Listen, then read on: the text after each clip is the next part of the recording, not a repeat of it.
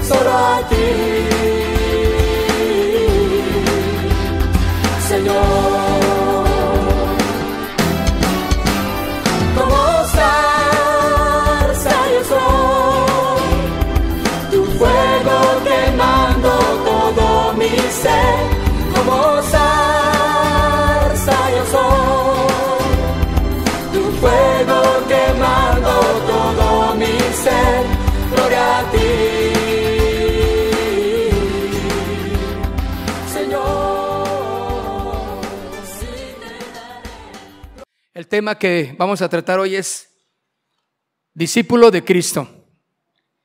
Discípulo de Cristo. Sí.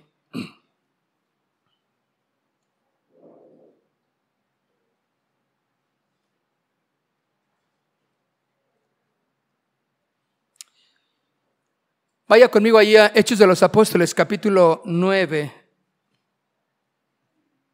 Sí. Irra, ¿me das monitor, please? Tres pesos de monitor.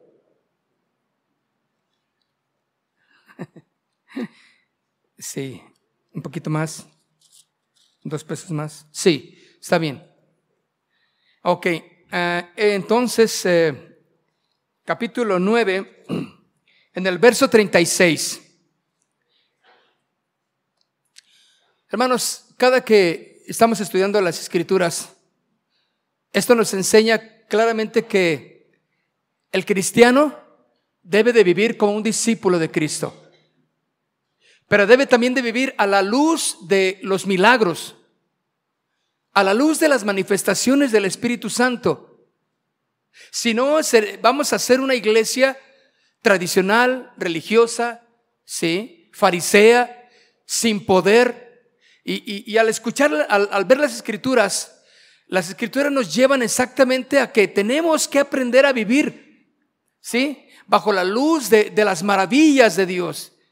Y, y este canto que entonamos al final está genial porque habla la palabra del Señor. Maravillado estoy de ti, Señor. Nada hay que me sorprenda como estar en tu presencia. Y sabe, al, darnos cuenta de, de la vida de los hechos de los apóstoles, eh, de, de la vida de la iglesia en hasta este momento, es una iglesia que no tiene lugar para el desánimo, no tiene lugar para, para sentirse enfadada, no tiene lugar para sentirse eh, eh, eh, que no hay nada nuevo, rutinario, no, es, es una, una tras otra, mi hermano, una tras otra del milagro de Dios, de las maravillas de Dios. Y así es como tú y yo tenemos que vivir, no solamente como iglesia, sino como en casa, como matrimonio, como hijo, como padre, como hermano en Cristo. Tenemos que vivir la vida maravillosa del Evangelio, porque es poder de Dios, ¿sí o no? El Evangelio es poder de Dios, mi hermano. Entonces dice aquí, en, en- en Hechos capítulo eh, nu- en 9, en el versículo 36, había entonces en Jope una discípula llamada Tabita, que traducido quiere decir Dorcas. Esta abundaba en buenas obras y en limosnas que hacía. Y aconteció que en aquellos días enfermó y murió. Después fue lavada y la pusieron en una sala. Y como Lida estaba cerca de Jope, los discípulos, oyendo que Pedro estaba allí, ¿se acuerdan que Pedro la semana pasada había hecho un milagro? ¿Se acuerdan o no? Que Pedro allí sa- sanó a un, a, a un, a un hombre, ¿se acuerdan? Y, y un hombre que, que estaba en cama. Entonces, cuando estos hombres escucharon que Pedro estaba todavía ahí, ¿sí? Los discípulos oyendo que Pedro estaba ahí, le enviaron dos hombres a rogarle, no tardes en venir a nosotros. Levantándose entonces Pedro fue con ellos y cuando llegó, le llevaron a la sala donde le rodearon todas las viudas, llorando y mostrando las túnicas y los vestidos que Dorcas hacía cuando estaba con ellos. Entonces, sacando a todos, Pedro se puso de rodillas y oró. Y volviéndose al cuerpo dijo, Tabita, levántate. Y ella abrió los ojos y al ver a Pedro se incorporó. Y él dando la mano, la levantó entonces, llamando a los santos y a las viudas, la presentó viva. Esto fue notorio en toda Jope y cuando muchos, y dice, y muchos creyeron en el Señor y aconteció que se quedó muchos días en Jope en casa de un cierto, eh, de, un cierto Simón curtidor. ¿Qué, qué cosa tan, tan emocionante, ¿no? Y fíjese, hay, cosas que podemos hablar aquí eh, sobre esta discípula, una discípula, mis hermanos. En este puerto de Jope también había una discípula entonces, una, ¿y qué es una discípula, mi hermano? Es una seguidora de Jesús. Es una seguidora de Jesús llamada Tabita. Su nombre griego era Dorcas, ¿sí? Que significa gacela. Ella, su nombre significaba gacela. Tabita era el nombre hebreo y significaba simplemente igual gacela. Era una gacela, era, era, eh, y, saben, este nombre de Dorcas le hacía muy bien a ella porque, eh, o sea, no estamos hablando de su físico, ¿verdad? Porque la Biblia no dice eh, si era de buen parecer, simplemente dice su belleza espiritual.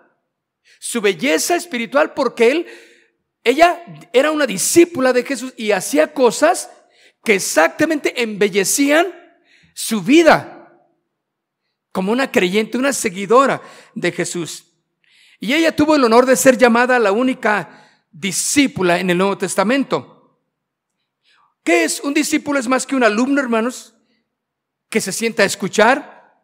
Es un aprendiz que sigue a su maestro y aprende a su lado.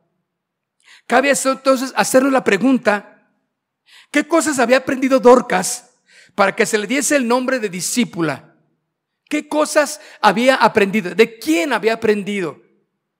Una de las lecciones que ella aprendió fue servir al Señor. Pues leemos que dice que siempre servía a los demás y ayudaba mucho a los pobres. Es una versión eh, diferente, pero en el versículo 36 es, eso nos dice. Aquí en el principio, entonces había en Jope una discípula llamada Tabita, que traducido quiere decir Dorcas, ¿verdad? Ella o esta abundaba en buenas obras, ayudaba a mucha gente.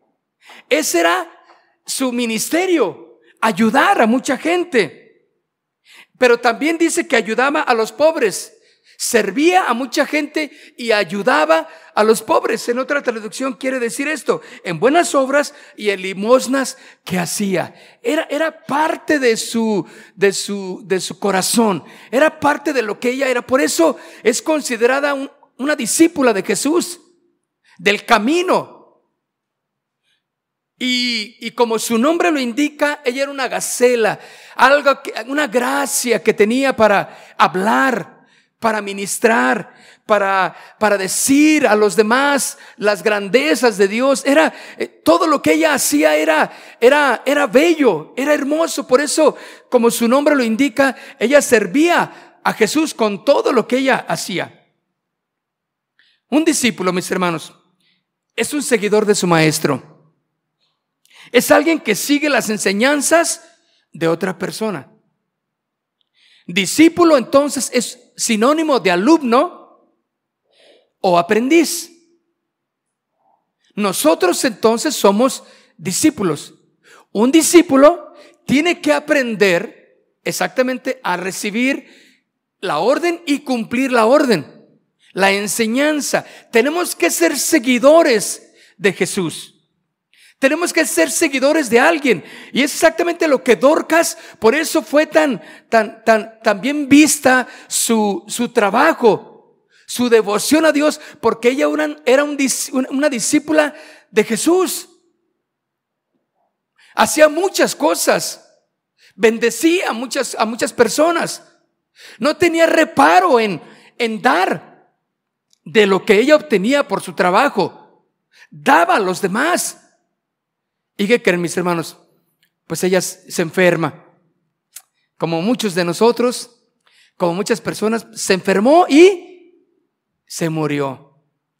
Lamentaron mucho, mis hermanos, que se hubiera muerto esta, esta mujer, ¿verdad? Ahora, ella era una, una discípula de Jesús. Vamos a ver rápidamente 10 cualidades de un discípulo. 10 cualidades de un discípulo. La primera cualidad de un discípulo que está apasionadamente comprometido con Jesús. La primera cualidad es que está apasionadamente comprometido con Jesús. Lucas 14, 25 dice, si alguien viene a mí y no aborrece a su padre y a su madre, a mujer e hijos más que a mí, no es digno de mí, ¿verdad? Así dice la escritura. Lucas 14, 25. Apasionado y comprometido por Jesús. Apasionadamente no tiene otro deleite más que Jesús. Su corazón está en eso. Eso es lo que es verdaderamente un discípulo. Una discípula, aquella que está absorbiendo todo lo que sea de Jesús. Es de Jesús, es de la palabra, bien, lo acepto. Y es exactamente lo que dice en el libro de Lucas Lucas capítulo 14, eh, mire lo que dice entonces.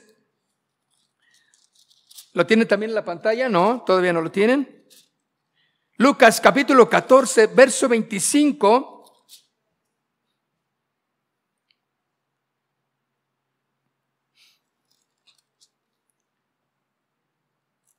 Ah, ah, ah.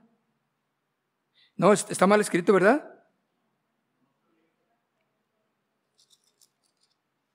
¿Sí estoy bien? 26.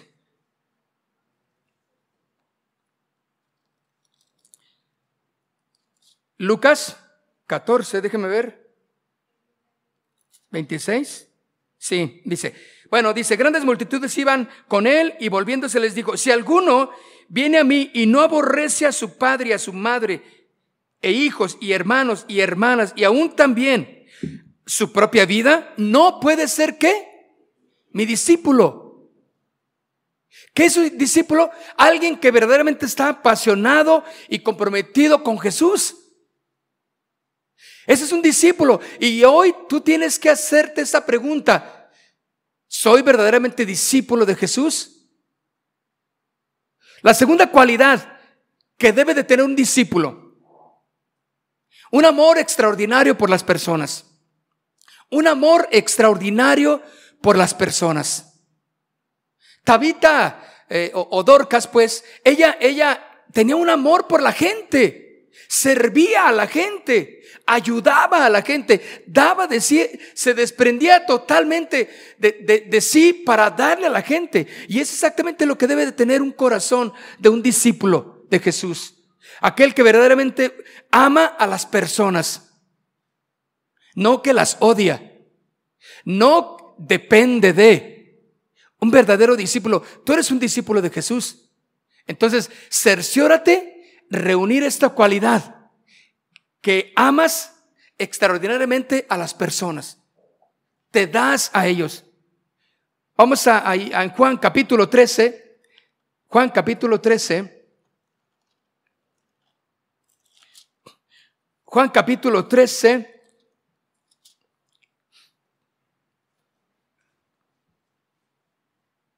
En el verso 34, en el verso 34 dice, un mandamiento nuevo os doy, que os améis unos a otros como yo os he amado, que también os améis unos a otros. En esto conocerán todos que sois mis discípulos. ¿Mis qué? Discípulos, seguidores de Jesús. Si tuvierais amor los unos a los otros. Fíjense que esta es exactamente la cualidad que debe de tener un discípulo. Por eso dice aquí en el verso 35, en esto conocerán que son mis discípulos, en que tuvieran amor el uno para el otro, los unos con los otros. Se aman, se respetan, se ayudan, se protegen, se cuidan unos a otros, se exhortan también, claro, con el fin de, de, de, un cambio en la persona y con amor. Mis hermanos, todas estas, estas dos cualidades que hemos leído deben de ser parte íntegra de nuestra vida para ser discípulos de Jesús. Dorcas reunía esos requisitos. Y no solamente ella, sino el llamado es para que todos los seguidores de Jesús sean verdaderamente discípulos. En esto conocerán que son discípulos. Bueno, en que se amen unos a otros. Un amor extraordinario, un, amor sin, sin reserva por los demás. Te das por los demás. ¿Estás dispuesto a ¿Así está verdaderamente tu corazón? ¿O está lleno de, de muchas cosas menos de amor, menos de respeto, menos de, de, de responsabilidad para con los demás?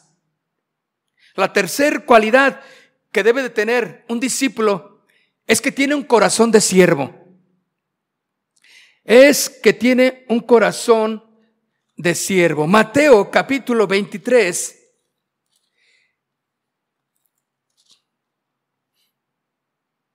Mateo capítulo 23, verso 11.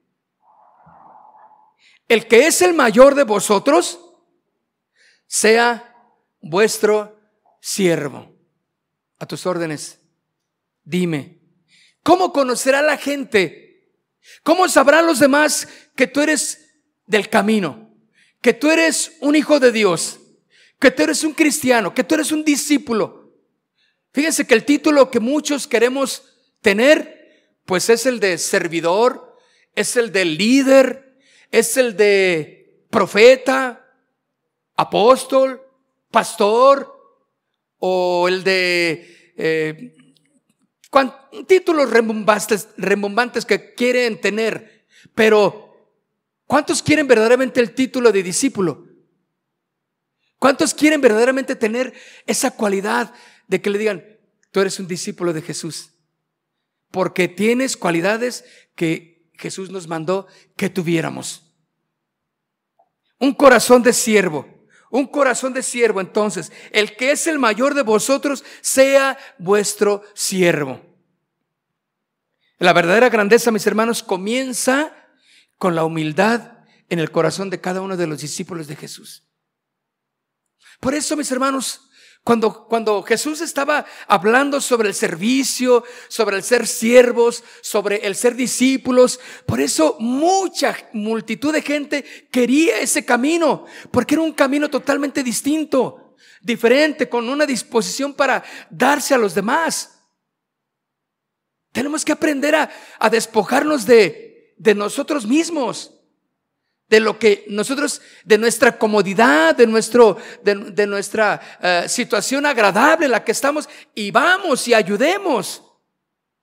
Esta cualidad, mis hermanos, es muy importante, que tenga un corazón de siervo.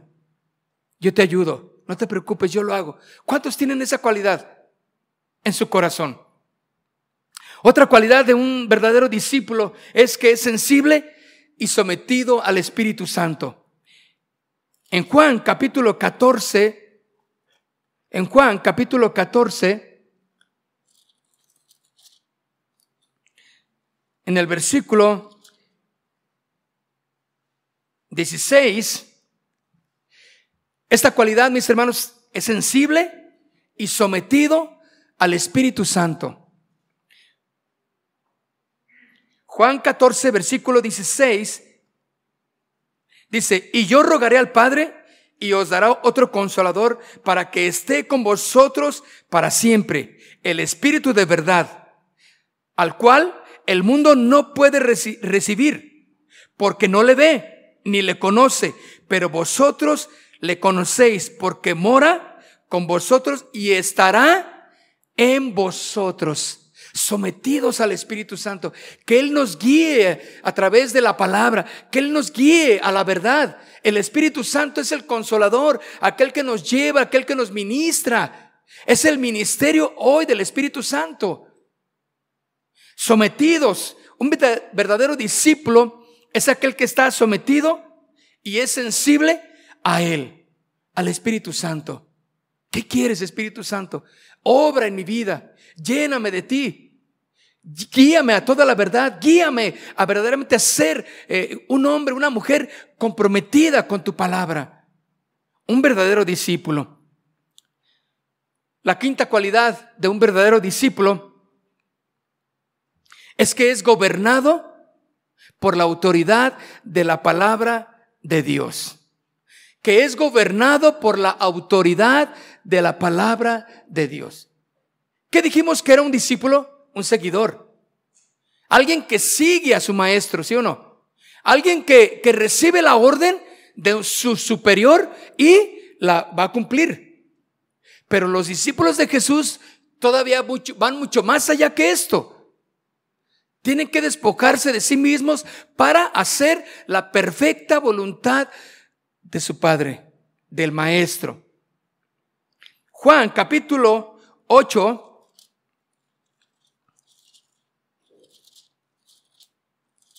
Dice en el versículo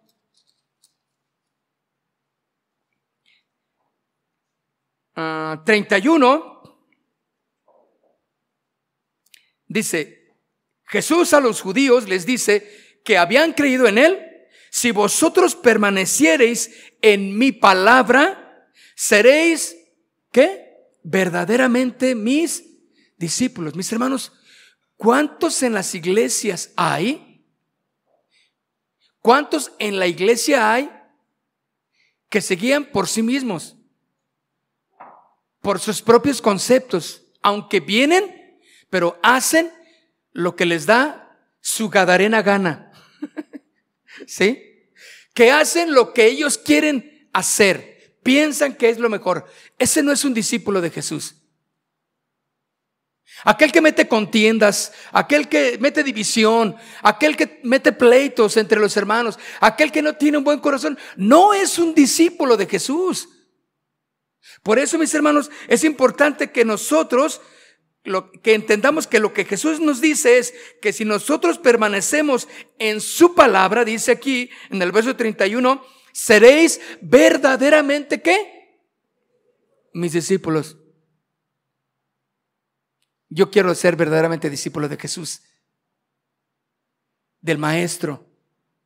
Yo quiero ser aprendiz de carpintero. En el verso 32 dice, y conoceréis la verdad, y la verdad os hará libres, la verdad de la palabra. Entonces, una cualidad, otra cualidad, mis hermanos, para aquel que es verdaderamente discípulo es que es gobernado por la autoridad de la palabra de Dios, sometido a ella. Un discípulo, mis hermanos, entonces, es aquel que también decide que debe elevar la palabra de Dios por encima de sus sentimientos, incluso cuando sea difícil.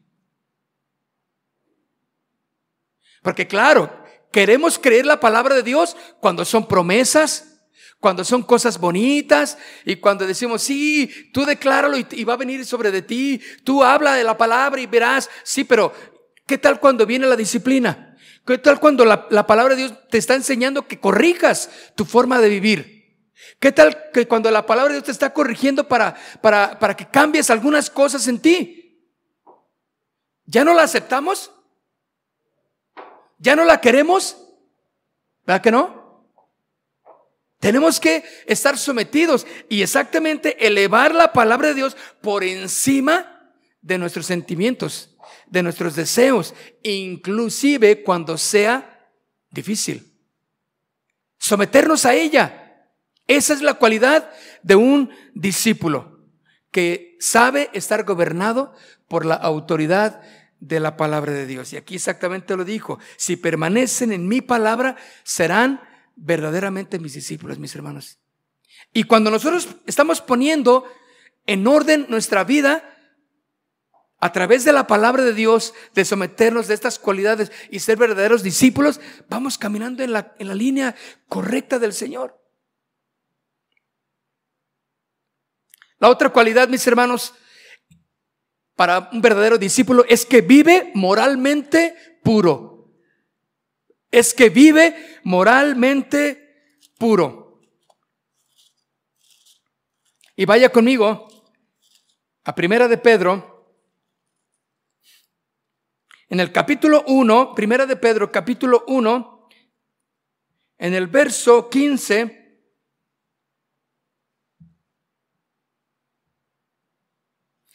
aquel que vive moralmente puro, mis hermanos, es una cualidad. La moralidad, mis hermanos, hoy en día pues la dicta la sociedad. Pero también vivir en santidad del Señor lo dicta y nos llama a eso, a ser un testimonio para los demás.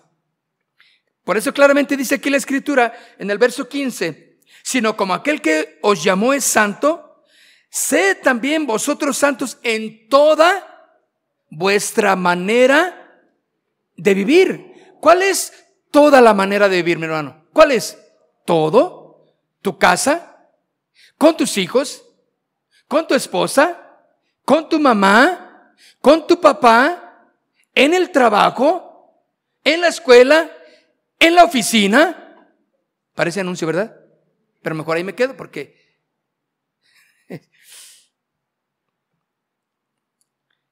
Sino aquel que os llamó es santo, sed también vosotros santos en toda vuestra manera de vivir, en todo, mis hermanos.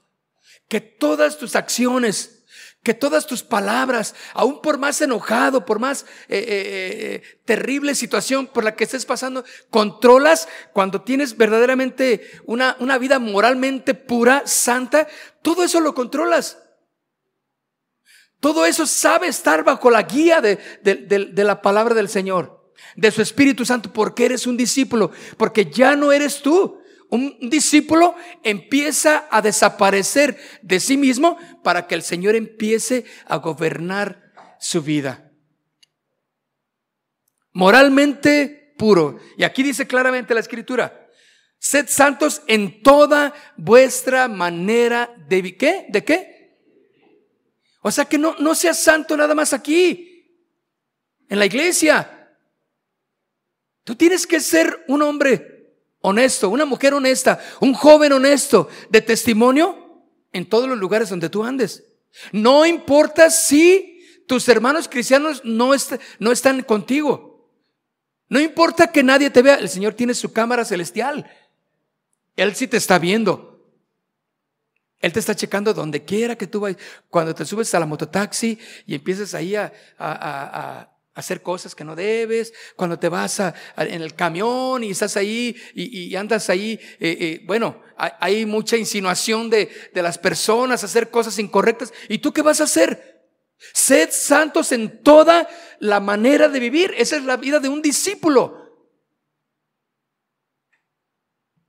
Por eso cuando entran a un, a un centro de rehabilitación, bueno, eh, este, también yo pedí por un familiar que se metió a un centro de rehabilitación, le quitan pues todo lo que tienen, solamente un poco de ropa, ¿verdad? ¿Y por qué? Porque tratan de, de quitarle toda distracción. En, en, en, el momento de, la, de entrar, no le permite tener contacto con su familia porque están tratando de, de, que, de que no tenga distracciones y, de que tenga, de que elimine pues toda emoción que, que le impida llevar a cabo la rehabilitación inicial. Estamos hablando de un buen centro de rehabilitación, ¿verdad? Pero, porque ese es el, el punto, hacerlos verdaderamente seguidores del de, de, lugar en donde están. Nosotros somos discípulos de Jesús, seguidores de Jesús. Tenemos que vivir santos en toda la manera de vivir. Tú no puedes entonces darte el lujo de que porque estás en tu casa y no dices, no, es que tú no conoces a mi hijo y, tengo que gritarle de esta manera porque si no, no entiende. No eres un discípulo de Jesús entonces, porque estás ofendiendo con tus palabras, ¿sí o no? Tú no puedes agarrar a tu hijo no puedes agarrar a tu familiar o a quien sea y, le vas a poner una tunda porque es que no entiende, es que pastor, usted no sabe, usted necesita que lo traten así. No, eso no es la manera correcta de vivir. ¿Están de acuerdo? Por eso dice, sean santos en qué? Acorde al discipulado que llevamos de Cristo en nuestras vidas. ¿Cuántos se acuerdan? Bueno, pues, sé, sé, que se acuerdan porque aquí está cómo hablaban antes de conocer del Señor. Terrible, ¿no? Y nomás, este, eh, yo era, yo era muy tranquilito cuando no andaba tomado, pero ya cuando andaba tomado, uh, se, había un vocabulario muy florido que yo tenía. ¿Verdad? Pero cuando no andaba, pues así me portaba así medio. Y la gente decía, mira qué, qué buen muchacho. No, pero era un tremendo pillo. Como usted comprenderá, ¿no? Pero Cristo vino a nuestras vidas, nos da su palabra y dice, si me sigues, eres mi discípulo. Y el discípulo tiene que ser santo en toda su manera de qué? De vivir, mis hermanos. Porque dice el versículo 16, cierra con broche de oro esta parte, porque escrito está, sed santos, porque yo soy santo. La invitación, mis hermanos, en esta noche es que seas un discípulo de Jesús. Que seas un verdadero discípulo de Jesús. Y en base a estas cualidades, tú puedes ir más o menos manejando tu vida. Ay, me falta, ay Señor. Y, y que le pidas perdón si en alguna de estas cualidades tú has fallado. Otra cualidad que, que puede, que debe de tener un discípulo de Jesús es que debe de ser audaz al predicar el Evangelio. Debe de ser audaz al predicar el Evangelio. Marcos capítulo 16, vaya conmigo y vaya conmigo rápidamente. Marcos capítulo 16. ¿Qué vida más emocionante es la vida de un discípulo de Jesús? Yo me acuerdo cuando eh, eh, comenta eh, allá en la iglesia, en los inicios de la iglesia, pues había un, estaba el instituto bíblico llamado de la iglesia del camino, una iglesia muy, muy, muy antigua donde salieron algunos de los que ahora sirven allí en casa de oración. Y, y, una de las, de las maneras que de la enseñanza era, en el instituto, era salir a un pueblito y a predicar. Y los enviaban de a dos en dos, como dice la escritura, sin absolutamente nada en las bolsas. No les daba ni siquiera para el camión. Entonces, la, o sea, la enseñanza era, confía en el Señor. ¡Ay, Dios mío! Y me acuerdo que, pues, bueno, eran tiempos de orar. Eran tiempos de buscar del Señor y, y, y, bueno, se, salían de dos en dos porque ponían ya sus parejas, ¿no? Cada, y ahí el, el director, tú te vas con fulano, te vas con fulano y, te vas para, eh, para Tequila, Jalisco, te vas para acá, te vas para el pueblo fulano, te vas para la barca, y así los mandaban sin nada. Y cuando llegaban después ya en la noche, tendrían que llegar, ¿cómo? No sé. La idea es que llegaran. Y platicaban ellos de todas las emociones de, de, que, ¿sabes qué, hermano? Teníamos ganas y yo tenía hambre y no había quien. Y, y, llegar a un pueblo donde, donde los extraños no son bienvenidos en muchas veces, ¿verdad? Y tenían que empezar a predicar de Jesús. Y dice, y algunos pues comentan sus historias, pero eran eh, tremendas historias que comentaban de cómo Dios de una manera soberana les abría las puertas y, había gente que no quería nada a los protestantes, pero les daban de comer. No quería nada, pero, pero les permitían que de la huerta del, del Señor, ese del, del mero, mero cacique del pueblo, pues agarren fruta, ándenles ustedes.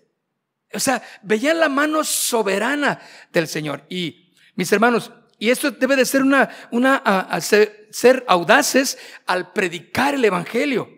Sin, sin, ninguna, sin ningún miedo a hablar. Dios nos da la oportunidad para, para que nosotros hablemos de Jesús. Expresemos el mensaje de Jesús. Es la manera en que el discípulo empieza a confiar en el Señor. Por eso, eh, eh, Marcos capítulo 16, en el versículo 15, y les dijo, id por todo el mundo y predicad el Evangelio a toda criatura. El mensaje principal de Jesús. Vayan, hablen del Señor. Yo me acuerdo que yo iba a la Huacana, Michoacán, y yo no sabía que era un lugar peligroso. Pero no, creo que la Huacana es Guerrero. ¿Es Michoacán? Ok. Pero son, es de tierra caliente. Aparte de que hace mucho calor. Las guerrillas estaban ahí, eran, las, eran los, los, centros de las guerrillas. No sabíamos. Y, después ya que, íbamos con el hermano Pablo, íbamos al, pueblo, de la, ahí al, zócalo de, del pueblito, de la Huacana, empezamos con nuestra Biblia, nosotros bien felices y empezamos a predicar, a hablar del Señor. Y, yo me acuerdo que nos decían después, no, no vayan ustedes solos. Es peligroso que ustedes vayan allí a predicar, porque aquí se han echado a los pastores, no, sean misioneros, se los echan aquí. Qué bueno que nos supimos, ¿verdad? Pero eh, después ya que eh, nosotros tenemos que mostrar a la iglesia pequeñita de la Huacana donde íbamos, pues que éramos bien valientes. ¿Verdad? porque se supone que éramos los misioneros entonces llegábamos ahí a la bacana, a la iglesia, y, hermanos, vamos a predicar. A ver, denme folletitos. Agarramos, nos daban nuestros folletos y, salíamos a predicar al pueblo, porque ahí todo el mundo andaba acá con sus armas bajo, aquí en el cinturón. E, era peligroso. Y hoy día todavía sigue siendo la Huacana un lugar peligroso. Pero bueno, dice aquí exactamente la escritura, id por todo el mundo y predicad el Evangelio. Un discípulo, mis hermanos, debe de ser audaz al predicar el Evangelio. Sin importar situación, habla de Cristo. Comparte de Cristo. No puedes quedarte con, con la bendición de, de, haber conocido a Jesús y no compartirle a los demás. Esto no es una labor de, bueno, es que los misioneros solamente, es que los, los que, los que son llamados a eso, no, todos somos llamados a predicar el Evangelio a los demás. ¿Cómo es que Dios va a obrar? ¿Cómo es que Dios va a hacer la obra si no es a través de sus discípulos? Háblales de Cristo. Miren, debe de darnos pena cuando, cuando se dan los anuncios y dicen, ¿hay alguien aquí que viene por primera vez? Y no hay ni uno. ¿No cree que nos debería dar pena? Dígame la verdad. Bueno, debe darnos pena porque bueno, ¿no invitaste a nadie? ¿No le hablaste a alguien del Cristo que, que digas, bueno, yo te, yo te invito, vamos a la iglesia, eh, eh, este, allá nos reunimos y mira así, o sea, no, no hubo alguien que le hablaste del Señor? Y mejor lo sugieres, pues se guardan su corazoncito y dicen, bueno, pues para la otra. Oiga, Santa Fe está rebosando de gente. ¿Sí o no?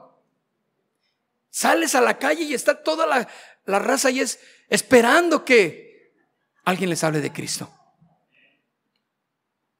Bueno, es difícil, ¿verdad? Yo sé, eh, eh, yo tuve que aprenderlo eh, en los inicios también, porque tenemos que, nos subíamos a los camiones y, era, era, íbamos con un mieditis, pero de esos tremendos, ¿no? Pero predicábamos de Cristo y teníamos que hablar de Cristo. Y, porque yo sabía todo lo que representaba todo eso. Pero salíamos victoriosos, contentos, con gozo, porque vencimos ese terror que teníamos de, predicar ahí en los camiones. Y también en la, ahí en el centro, eh, ya lo hemos hecho. Pero cuando dejamos de participar, de manifestar el Evangelio, eh, nos empezamos a, enconchar y, empezamos a ya no hablar nos da temor. Es que no sé qué decir, es que no sé qué. Y antes eras tremendo para predicar, ¿sí o no? Tremendo le que hablabas el Evangelio. Una de las cosas o de las cualidades de un verdadero discípulo es que es audaz al predicar el Evangelio. Habla el Evangelio. Otra de las cualidades es que se involucra en las actividades de la iglesia. Que se involucra en las actividades de la iglesia. Es una cualidad, mis hermanos. No debe de haber llaneros solitarios en la iglesia. Somos parte de una familia. Por eso cuando ponemos las peticiones de oración, llévese a lo menos una allí en su corazón a casa para que ore por esa persona. A José Luis que oramos, Velázquez, ¿verdad? A José Luis que oramos, vamos a orar también por él. Van a hacer mañana una operación de, de corazón. Mm, yo me imagino que todas las operaciones del corazón son difíciles, ¿no? Por más sencilla que aparente ser, pues van a tocar algo muy vital. Y Él nos pidió que oráramos por Él. El otro, el, jovencito que está en, en el centro de rehabilitación, que Dios haga maravillas allí con Él. Y, todos los que han pedido es para que usted se las lleve a casa y ore por ellas, que se involucre en las actividades de oración, en, en las peticiones, en la carga de la iglesia. ¿Cómo están los matrimonios aquí? ¿Cómo está el joven en relación con sus padres? Usted lo ve y nada más, eh, eh, a lo mejor se hace como que, pues no, no sé qué le esté pasando. Involúcrese. Vaya y, pregunte por alguien. Y digo, oye, ¿cómo está fulano? Fíjate que yo siento una carga por esa persona. Es una carga que usted debe de tener. No se la deje solamente a dos o tres que, que se preocupan por esa situación. Alguien que debe de involucrarse en las actividades de la iglesia es un verdadero discípulo. Hechos de los Apóstoles Vaya conmigo, Hechos de los Apóstoles, capítulo 2. Ya lo leímos ese verso también, eh, lo estudiamos. 2, 42. Y perseveraban en la doctrina de los apóstoles, en la comunión unos con otros, en el partimiento del pan y en las oraciones. Dice, en la comunión, en la relación, en la preocupación. No espere que, bueno, la persona es que pues no dice nada, pues eh, así como llegas, se va. No, usted aborde al joven, aborde a la mamá, aborde al, joven que llega solo. ¿Qué pasó? ¿Qué onda? ¿Cómo estás? Pues me llamo fulano, puedo, eh, eh, vamos a platicar un poquito, ¿qué te parece? Algo, pero por favor, involúcrese en las cosas que están sucediendo aquí en la iglesia. Cuando alguien no se involucra, poco a poco se va quedando atrás. Hay mucho que hacer en la iglesia del Señor. Hay mucho. Muchos ministerios que estamos empezando a, ayudar a que se levanten, a otros este, a edificarlos, a fortalecerlos, pero usted es parte de ello. Un discípulo se involucra en todas las actividades de la iglesia. Y termino con este. Un discípulo es un hombre tiene la cualidad de ser justo y generoso. Proverbios capítulo 11. Proverbios capítulo 11, en el versículo 11, 25. El alma generosa será que prosperada, dice en el verso 25, Proverbios 11, 25. El alma generosa será prosperada y el que saciare, él también será saciado. Justo y generoso. Mis hermanos, cuando la avaricia gobierna el corazón, afecta todas nuestras habilidades y pone distancia de por medio para con Dios. Pone distancia. Alguien que es, que no es generoso Alguien que tiene la avaricia, que no sabe dar, que no sabe ayudar. Y, terminamos con, con la historia de Dorcas. Recuerdan que, bueno, hay mucho que hablar de, de esta discípula que reunía todas estas características, porque dice lo primero que es que era una discípula de Jesús. Pero, pero se enferma y muere. Le hablan a Pedro, Pedro, ven, ayúdanos. Oyeron que, ¿y saben qué hizo Pedro? Inmediatamente se levantó porque era su responsabilidad. Tenía ese corazón para ayudar. Y se fue y caminó a, la otra ciudad. ¿Qué pasó aquí? Le presentaron ahí y llegaron y las viudas le presentaron a, a Pedro todo lo que Dorcas hacía lo bueno que ella hacía. Lloraron y le dijeron, mira, hacía estas cosas, porque era una costurera, parece que trabajaba mucho de la ropa, y, pero aparte ayudaba a mucha gente. Por eso cuando muere fue popular y todo el mundo sabía y lamentó que había muerto.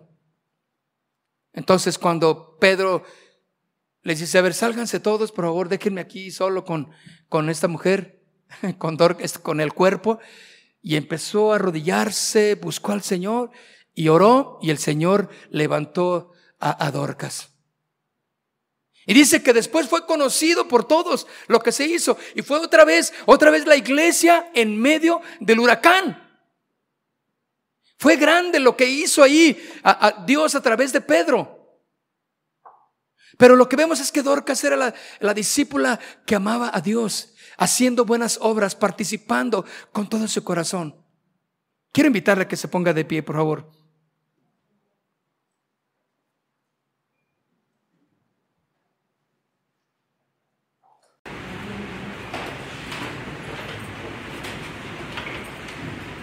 Y quiero invitarle a que cierre sus ojos.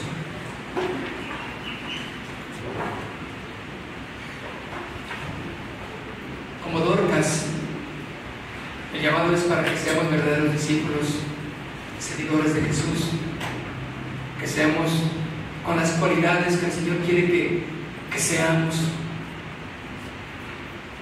que verdaderamente amemos al Señor con todo nuestro corazón. Cierra tus ojos y Analiza las cualidades que tú tienes y a lo mejor no son las mejores, pero en esta noche dile, Señor, aquí estoy. Yo quiero ser verdaderamente tu discípulo, Señor. Yo quiero ser tu discípula, dile, mujer. Joven, dile, yo quiero ser discípulo tuyo, Señor. Seguirte con todas mis fuerzas, Señor. Reuniendo estas cualidades que, yo he escuchado. Yo quiero hacerlo, Señor Quiero estar apasionado y comprometido contigo, Jesús. Tú llenas todo mi ser, Padre. Yo quiero tener ese corazón de siervo, ese corazón dispuesto a darse a los demás, a servir todo lo que yo pueda. ¿Qué estás haciendo? ¿Cuál es la cualidad que tú necesitas en tu corazón? Sensible, sometido al Espíritu Santo que la palabra de Dios gobierne tu vida. Permite que el Señor sea tu maestro, para que entonces seas discípulo de Jesús. Vive en santidad, que seas moralmente puro, que, que todo lo que tú hagas sea honesto, sea de buen nombre, que tus acciones sean completamente dignas de un discípulo de Jesús.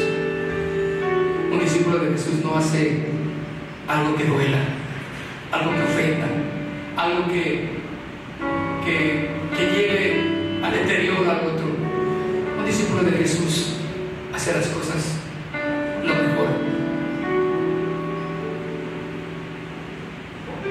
Un discípulo de Jesús predica el Evangelio, le habla a los demás, es audaz en predicar se deja llevar por, por el mensaje, hablando de la palabra, sabiendo que la palabra de Dios va a cumplir su propósito en la persona. Háblale a ese joven, háblale a esa mujer rebelde, háblale a ese hombre borracho que, que, a lo mejor a la vista de los demás no merece que se le hable, pero tú seas audaz que este hombre, esta mujer, este joven es para Cristo. Y lo vamos a ver y el hombre más duro, la mujer más dura, el joven más rebelde, la señorita más eh, eh, eh, mentirosa o lo que sea, va a ser ganada para Cristo.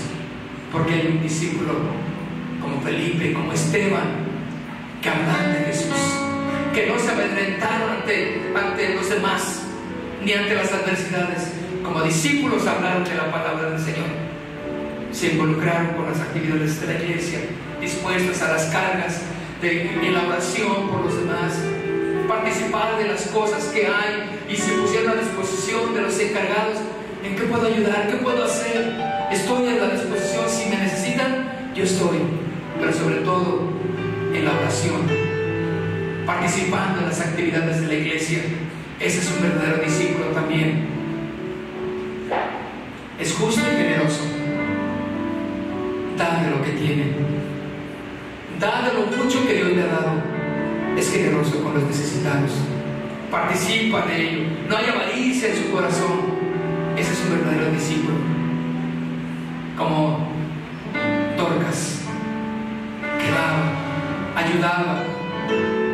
Y como lamentaron que ella enfermó y murió, pero el poder de Dios la levantó. Señor, en esta noche, aquí están mis hermanos, aquí está esta familia, aquí está este matrimonio Levántalo, Señor, bajo el poder de tu Espíritu Santo.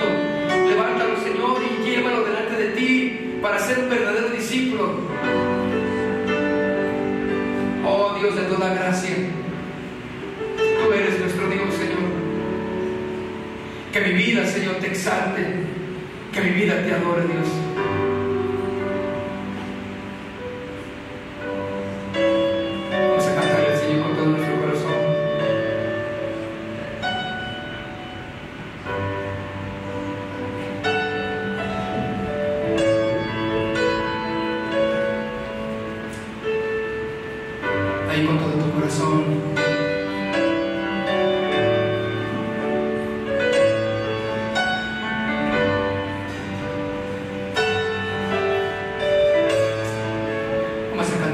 I.